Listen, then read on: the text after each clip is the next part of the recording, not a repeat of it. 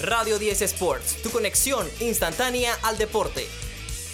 Buenas tardes a todos los oyentes de Radio 10. Bienvenidos a Radio 10 Sports. Aquí Calixto Zúñiga Bordanea. Hoy junto a José Santos. ¿Cómo anda José? No, todo bien, todo bien. Aquí José Santos. eh, feliz de estar aquí otro día, gracias a Dios y a darle. Sí, tenemos un programazo para el día de hoy. Tenemos lista lo que es la ronda divisional de la Major League Baseball postemporada. Vamos a analizar eso profundamente. Temas de Champions League, también Thursday Night Football. No tan atractivo, ¿no? El del día de hoy. Sí, no muy atractivo hoy el Thursday night, pero siempre, eh, nunca me voy a quejar de un juego de NFL, así que sí, pero no tan atractivo, pero ya va a ser un juego para mí que de defensivas, pero sí, va a ser un juego interesante para muchos también. Algunos estarán remando fantasy. Siempre hay un parlaycito por ahí, ¿no? Sí. Ahora con los same game parlays, remando los props, así que todo eso va a ser importante esta noche. Recuerden seguirnos en Instagram arroba R10 Sports. También suscríbanse al canal de YouTube y al de Spotify. Esto es Radio 10 Sports, tu conexión instantánea al deporte por los 88.1 FM de Radio 10 para toda la ciudad de Panamá en sus 50 años. La emisora de todos los tiempos. Disfruta al máximo tu domingo de NFL mientras saboreas un delicioso asado al barril en The Q Sky Lounge. Exclusivos cortes de carne, embutidos y sabrosas mazorcas asadas con la novedosa técnica al barril. Refrescate con cubetazos de Coors Light a un super precio. Reservas al 6920-9020 y así activas tu código para participar de las sorpresas que tenemos para los jugadores de Fantasy Football. Solo en The Q Sky Lounge.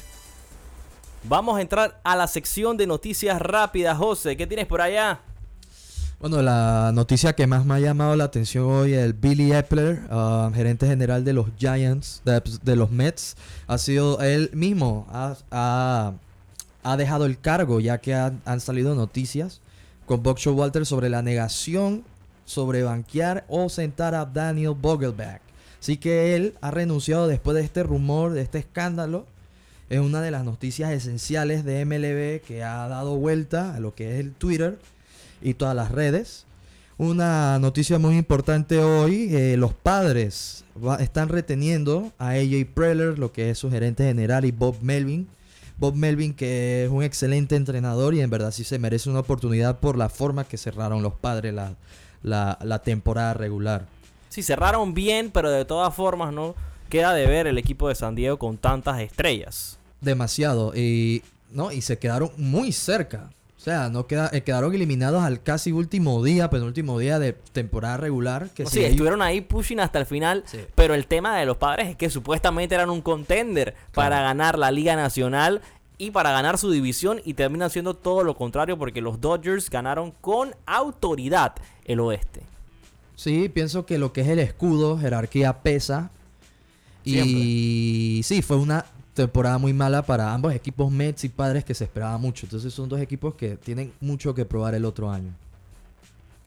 ¿Qué más tenemos por allá en lo nacional? Una noticia importante. Sí, hoy lo que resalta hoy es este Michael Amir Murillo jugando 90 minutos en Europa League, Europa League y no con cualquier equipo, no contra cualquier equipo que es el Brighton Hove Albion, equipo revelación en la Premier League el año pasado y jugó los 90 minutos sorprendentemente, en una posición no natural para él en la lateral izquierda tuvo un partido decente contra el, Brighton Hove Albion que al final pues ha quedado empate, le remontaron al Marsella, pero partido decente, bueno se podría decir en una posición no natural para Michael Amir, así que es algo que hay que mantener el ojo como sigue, se, se sigue desarrollando eso con Michael Amir en el lateral izquierdo.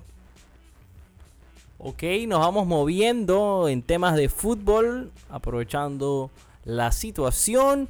Hay que hablar de la jornada de Champions del día miércoles. Ya pudimos comentar la del martes que fue muy buena con grandes sorpresas, pero ayer no fue la excepción. ¿Cuáles son los resultados de la máxima competición europea? Eh, vamos a comenzar con el Atlético de Madrid Feyenoord, que fue el primer juego, una remontada del Atlético.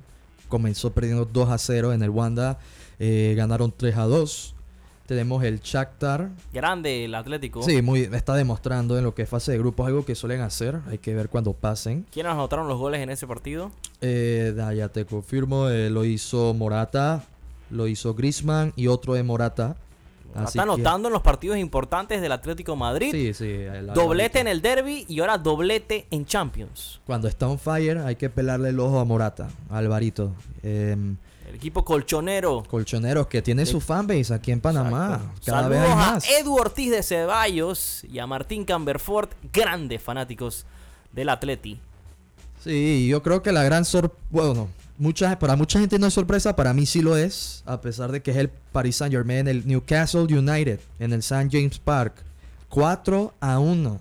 ¿Qué pasó allá? Después de todos los memes y TikToks de que Mbappé iba a hacer lo que quería con Dan Burn y los centrales del, del- y la defensa en general del Newcastle, clase de batacazo de Embele, Gonzalo Ramos, Colomani, Mbappé, sin respuesta alguna. Tres finalistas del mundial, más Gonzalo Ramos, que hizo un mundial perfecto, o sea, casi goleador de Portugal.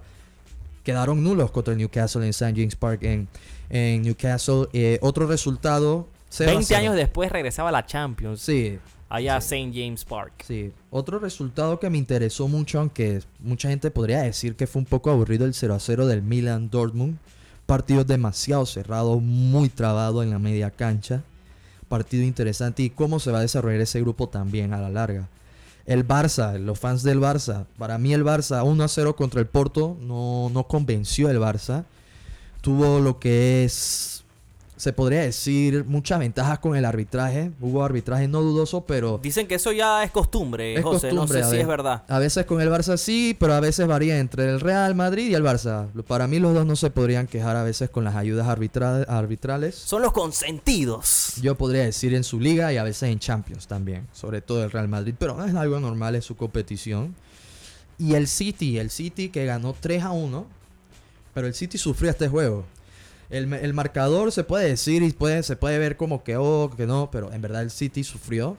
Haaland no está en su mejor momento. Eh, tiene casi 5 juegos sin gol. Hoy goleó y asistió Julián Álvarez. Qué temporada del campeón del mundo. Campeón de todo literalmente. Imagínate, Erling Haaland. Es raro, ¿no? Mencionar lo que tú acabas de decir. Que no ha anotado goles en cinco partidos. Algo fuera de orden. Se va a encontrar consigo mismo. Así que no, se- no hay que preocuparse, no hay que encender las alarmas con un jugador como Haaland.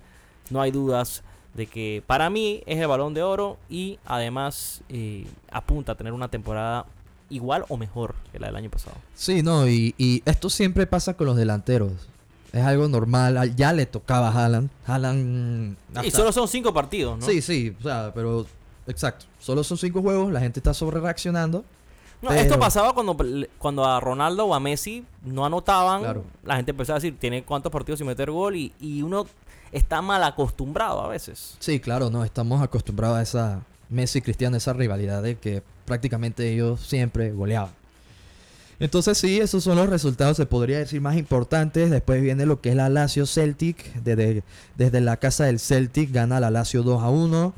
El Young Boys gana, empata 2 a 2 contra el Esbrena Es- Esbrada, la estrella roja. Y esos serían los resultados de lo que es la Champions de Pero el Dortmund y el Milan, se te escapa ese partido también, Sí. empate a cero. Empate a cero, yo lo mencioné, un partido muy cerrado en la media cancha, muy interesante.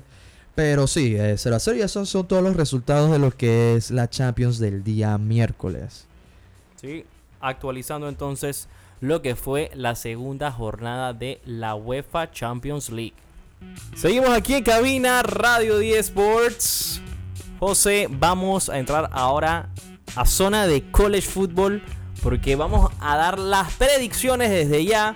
Aprovechar que tú eres un experto en todo lo que es la NCAA y a tirar los pronósticos entonces de esta semana en eh, Division 1, ¿no? Sí, no, claro. eh, hay un juego muy interesante.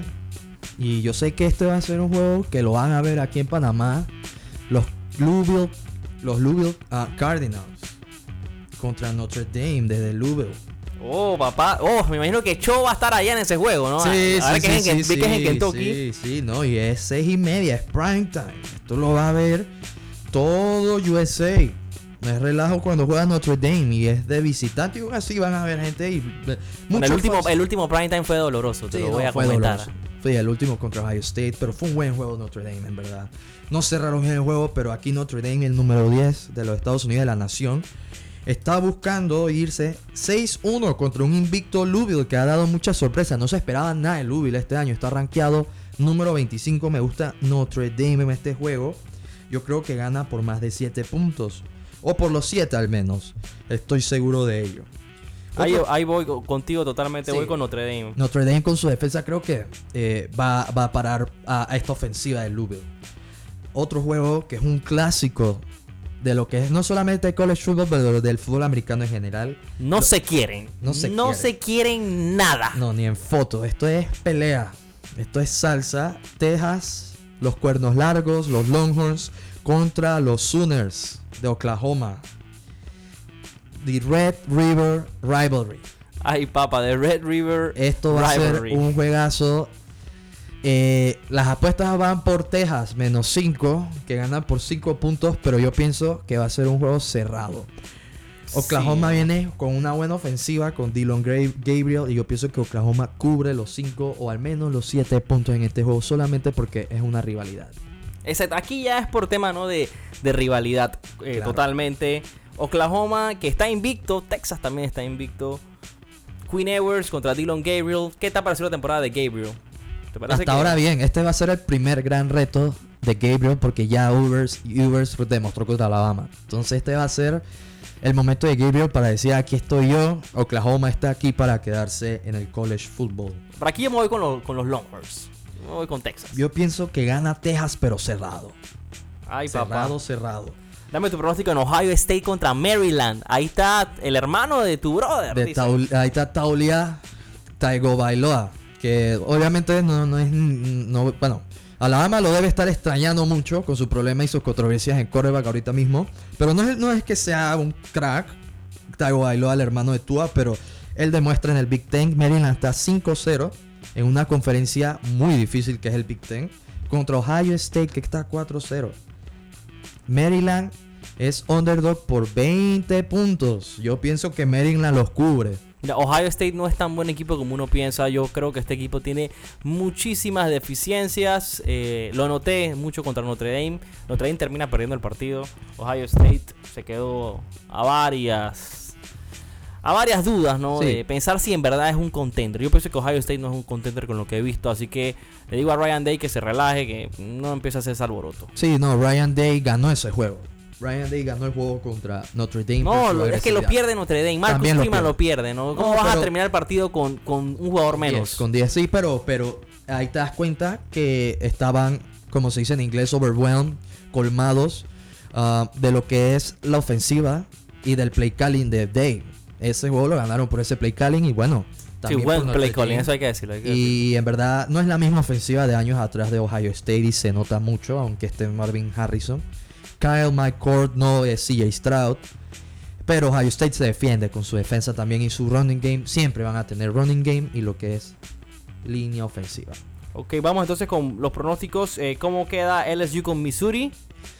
Sí, el partido cerrado en mi opinión. Para mí gana LSU um, por más de 4. Para mí es algo seguro que gane LSU, por más que viene perdiendo y tenga partidos difíciles. Para mí LSU tiene algo que probar. Como dicen, no es el quien las hace, es el quien las paga. Alabama contra Texas AM. Otro juegazo, hay mucho fanbase de Alabama y también Jimbo de Sí. contra Nick Saban. Jimbo Se Fisher a odian. punto de perder su trabajo o qué dices tú? No, no, eh, solamente por lo que gana, su salario no lo va a perder. Estos dos no se quieren, Jimbo Fisher y Nick Saban. Y Fisher, que fue discípulo de Saban. Y él fue, fue el primer asistente de Saban en ganarle a Saban un juego. El Sí. mismo Jimbo, hace un par de años con Texas A&M. Para mí gana Alabama. Ah, FSU, Florida State contra Virginia Tech. ah, sí, Juego juegazo. que aquí lo van a estar viendo, seguro, mucha gente. Va a ser un buen juego. Gana, para mí gana FSU sin problema alguno. Favorito por 24 Sí, puntos. ¿Cubren la línea? Sí, cubren. UCLA contra Washington State. Juegazo, juegazo, un UCLA que viene ahí raspando el ranking. Pero yo me voy con Washington State. Para mí huele a upset. No veo a UCLA tan fino. Y eso que Washington State es menos favorito. Para mí cubren y ganan. Ok, eh, este partido le interesa a mucha gente. Georgia contra Kentucky. ¿Cómo lo ves? Georgia, Kentucky. Dos invictos. Dos invictos SEC Football. Para mí gana Georgia, pero como en el juego anterior, va a ser un juego un poco cerrado eh, con Georgia. Y para mí, Kentucky sí cubre los 14 puntos y medio.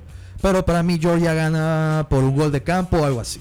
Por su ofensiva solamente. Y por el talento que tienen en ese equipo. También va a estar jugando Michigan contra Minnesota, Georgia Tech contra Miami. Y cerramos aquí con este último que quiero tu pronóstico, José. USC contra Arizona. No, USC eh, favoritísimo. Arizona no está teniendo su mejor momento. Es una escuela de basquetbol y USC para mí aplasta este juego. Back to back, Heisman para Caleb Williams. No lo creo, pero para mí sí tiene un juegazo este, esta semana que viene.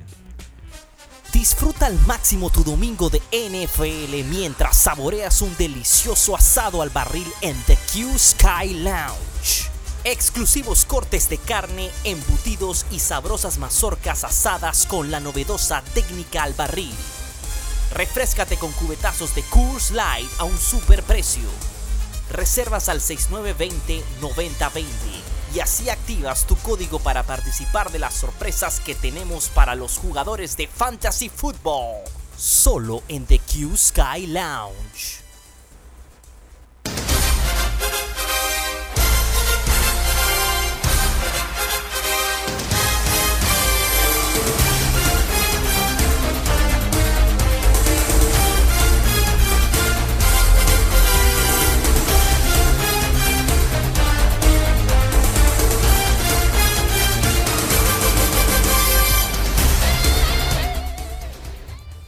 Postemporada de la Major League Baseball. Tenemos lista la ronda divisional, las series.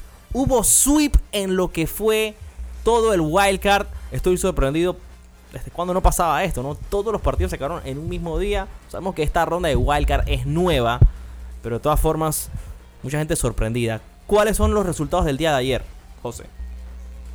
Bueno, ayer los Rangers, los rancheros, decepción total, Tampa, 7 a 1 en Tampa.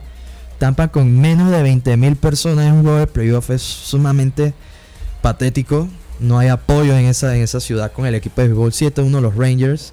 Minnesota blanquea a Toronto, que queda de ver también 2-0. Y los, Milwo- ah, los Milwaukee Brewers, otra que ha quedado de ver con su buen picheo, le ganan los Diamondbacks de Arizona 5-2. Buen juego del bateo de lo que es Arizona. Y otro, otro juego que fue muy interesante fueron los Marlins y Phillies. 7-1 ganan los Phillies a los Marlins que les quedó grande los playoffs este año, pero que es un equipo de resurgimiento con buen picheo. Y bueno, en verdad acá me quedo con lo que es el partido de los Rangers, ya que en verdad se esperaba mucho de Tampa a pesar de sus lesiones y los fans de Tampa también hablaron mucho de que iban a hacer, iban a hacer y vinieron los Rangers con su bateo y silenciaron totalmente a Tampa. Jordan Montgomery tuvo un juego muy bueno también. Y lo que es el bateo de Toronto con Vladdy Jr., George Springer y compañía quedado a deber. Muchos dicen que Vladimir Guerrero fue un one hit wonder, one season wonder después de la temporada 2020 y 2021. Pero ¿Tú bueno, opinas eso? Yo no creo. yo no creo, pero yo pienso que a él le falta es ponerse un poco más en forma.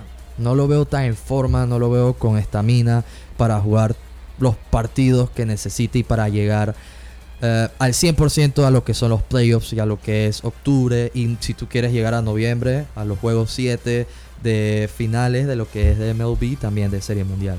Pero yo cri- criticaría mucho el picheo también, que También. tiene el equipo de Toronto. El line-up del bateo es espectacular. Experiencia con George Springer. Estamos hablando de Vladimir Guerrero Jr., Bobby Shedd. O sea, hay un hay una experiencia, hay poder. Entonces, ahí yo no buscaría como que está el problema. Pienso que también el hecho de tener a Kevin Gossman, que es un gran pitcher, como tu único confiable prácticamente, porque Alec Manoa este año te- fue un desastre. José Berríos, a mí no me parece un gran pitcher. Y, también creo que ayer falló fue el cocheo de Blue Jays. Porque Berrío eh, pichea tres entradas, tira una base por bola y lo sacan por Kikuchi. Le hacen una carrera nada más a Berrío. O sea, quitas a tu pitcher, hacen tres en tres innings. Cinco ponches lo sacas para meter a Kikuchi para que le hagan la otra carrera. Entonces, como que hay indecisión, mucha indecisión con el picheo, aparte de Gaussman, porque Gaussman es la única excepción. Hay mucha indecisión con el picheo en Blue Jays también. Que también yo creo que ahí faltó coacheo, más Pues- que todo. Hay que cambiar de manager en Toronto lo antes posible. Mira, a mí me parece que pasaron los equipos que tenían que haber pasado. Yo, eh, con excepción a Minnesota, eh, esta es la única sorpresa que yo vi. Minnesota Yo que- sí veía pasando, a todos los que pasaron, los veía pasando menos a los Twins. Los Twins sabemos que son expertos choqueando. Lo dice la historia, eran 18 derrotas consecutivas en playoff. desde 2004, sí. Y ahora parece que resurgen, ¿no? Eh, de las cenizas y estarán entonces en la serie divisional, donde ya tenemos listos los partidos. El primero será el sábado 7 de octubre. Texas Rangers contra los Baltimore Orioles. Este es un partidazo. Vuelve octo- eh, el béisbol de octubre a Baltimore. Y en este partido creo que todo el mundo se va a volver loco. ¿Cómo tú ves esa serie? Va a ser una muy buena serie. Porque son dos equipos que batean demasiado bien. Baltimore, un equipo joven que tiene Sin que nada que perder. Sin nada que perder, que va a buscar demostrar. Porque tiene, tiene a los mejores rookies de la MLB. Y Texas, que es una combinación perfecta de juventud y experiencia. Pienso yo que va a ser una serie cerrada. Ya que Texas le, obviamente le faltan sus starters en picheo. Muchos starters. Y yo después pienso que ser una serie cerrada. El primer juego para mí se lo lleva Baltimore. El primer partido. ¿Y a quién ves ganando la serie? Yo pienso que Texas gana la serie. Oh. Pero pienso que Baltimore gana el primer juego en casa. Yo sí me voy con los Baltimore Orioles ganando la serie y ganando el primer partido también. Vamos a aprovechar aquí para tener los pronósticos, ¿no? De quienes avanzan entonces a la serie de campeonato. El siguiente partido del sábado, recuerden que todos estos juegos son series de 5. Minnesota Twins en casa de Houston Astros, el equipo del tío Robleda. Sí que hasta ahí llegan los Astros. Los Twins. e- Ese es el equipo que creo que ninguno que- quería que- agarrar. Que, que nadie los veía ahí. Y ahí Nadie los están. veía- o sea, ahorita mismo hoy en día que los Astros deben, deben Carlos estar ahí. Correa con un regalito. Sí. Se Sí, sabe viene- todos los picheos de Fran Valdez, de Justin Verlander. Más Así que no me sorprendería si la saca por allá del Minute Maid Park. Ah, esa es su casa, esa es su casa y regresa a casa Carlos Correa. Y no, yo veo, esa es una serie que va a estar muy buena en mi opinión también. Pienso que los Twins vienen con mucha confianza e inspirados después de lo que es estos juegos en Target Field. Estaba el, el estadio, el ambiente en el estadio de Minnesota eléctrico. Estaba Kirk Cousins ahí. Kirk Cousins, en inédito, pero sí. Yo pienso que el primer juego se lo lleva a Houston, en parte por la experiencia de Verlander y su bateo. No, sí, Verlander debería abrir ese primer partido, ¿no? No, sí lo va a abrir, pienso yo. ¿Y a quién pones abriendo en Minnesota? Porque probablemente no esté disponible ni Pablo López ni Sonny Gray. Va a ser Joe Ryan. Joe Ryan. Sí. Mm, yo creo que lo van a sonar en ese debut en playoff. Que- No está acostumbrado a esto. Yo me voy con los Astros ganando la serie. Porque deben ganarla, pero cuidado con una vaina. Sí, cuidado con los Twins. Pero sería ya desde Cenicienta, ¿no? Cenicienta de, de Minnesota y, y, y además Baltimore, ¿no? Ver a esos dos Baltimore. equipos ¿no? en, en la serie de Sería algo interesante Sería algo ver a esos dos equipos. sí. Entonces vamos con lo de la Liga Nacional. 5 de la tarde, Philadelphia Phillies contra los Atlanta Braves. Eh, la serie que es la serie que todo el mundo quiere ver, mundo ¿no? quiere ver. Después de esto, esto, yo sé que esta- los fans de los Braves en Panamá querían esta serie después del año pasado. Muchos la querían, otros no. Y cuidado, los Phillies ganan esta serie también. Otro equipo que.